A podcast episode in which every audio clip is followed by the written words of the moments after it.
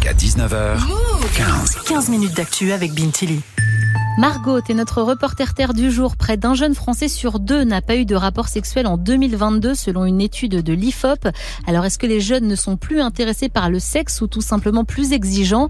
T'as sorti ton micro-move dans les rues de Paris pour essayer d'avoir la réponse. Et la première chose que j'ai remarqué, c'est que le sexe, c'est encore très tabou. Presque toutes les personnes que j'ai interrogées ont choisi d'utiliser un faux prénom, sauf Clément, qui fait partie de ces jeunes pas franchement intéressés par le sexe. Franchement, j'ai la flemme de ouf.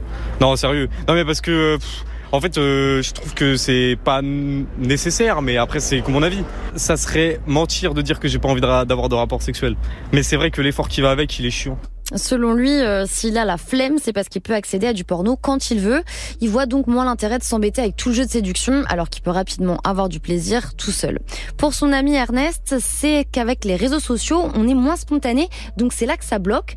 Une fois les profils échangés, on réfléchit à deux fois avant de proposer à quelqu'un une histoire d'un soir. Avant, un coup d'un soir, on se revoyait pas, donc on pouvait se dire euh, perdu pour perdu, euh, si jamais ça rate, euh, c'est pas grave. Aujourd'hui, avec les réseaux sociaux, on va garder contact, Bon, ça peut se retrouver, donc euh, on fait plus attention. S'il y a une gêne qui se crée, euh, de savoir sur les réseaux sociaux, ça continue de parler, euh, je sais pas, moi en tout cas, euh, je pense que ça peut jouer. Ils avouent aussi être un peu perdus dans les codes de la séduction après avoir passé une bonne partie du lycée confiné ou à distance à cause du Covid. Et ces jeunes, ils en souffrent, Margot, de ne pas avoir de rapport sexuel? Bah, pas tant que ça, c'est avant tout un choix pour ceux que j'ai rencontrés comme Marie qui n'a pas fait l'amour depuis qu'elle s'est séparée de son ex il y a six mois. L'acte me manque, mais l'acte avec euh, une alchimie que je n'aurais pas avec quelqu'un que je viendrais de rencontrer dans un bar.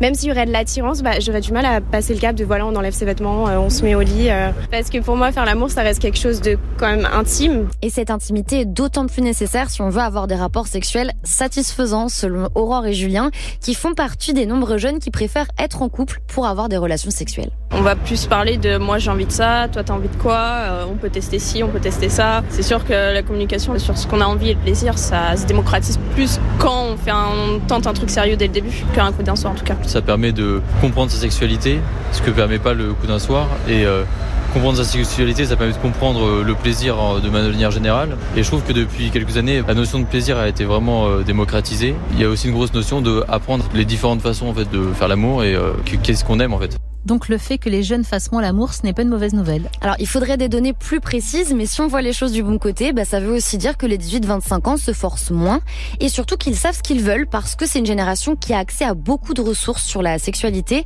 selon la sexothérapeute Marianne Monila. Je pense que c'est intéressant aussi de mettre sur la table qu'au niveau de la culture et de la société et du dialogue social, la représentation de la sexualité, elle s'est beaucoup conscientisée, contrairement à la pop culture qu'on pouvait consommer dans les années 2000, où le sexe était perçu par défaut comme une chose cool. La conversation porte maintenant beaucoup plus sur l'impact réel qu'a la sexualité sur le corps et les émotions d'une personne. C'est un acte qui est plus délibéré dans la façon dont on le traite et dans la façon dont on le vit. Et ça, je pense que c'est une très très bonne chose. Parce que la libération sexuelle, ça passe aussi par le droit de ne pas faire l'amour. Et c'est pas mal de le dire aussi. Merci beaucoup, Margot.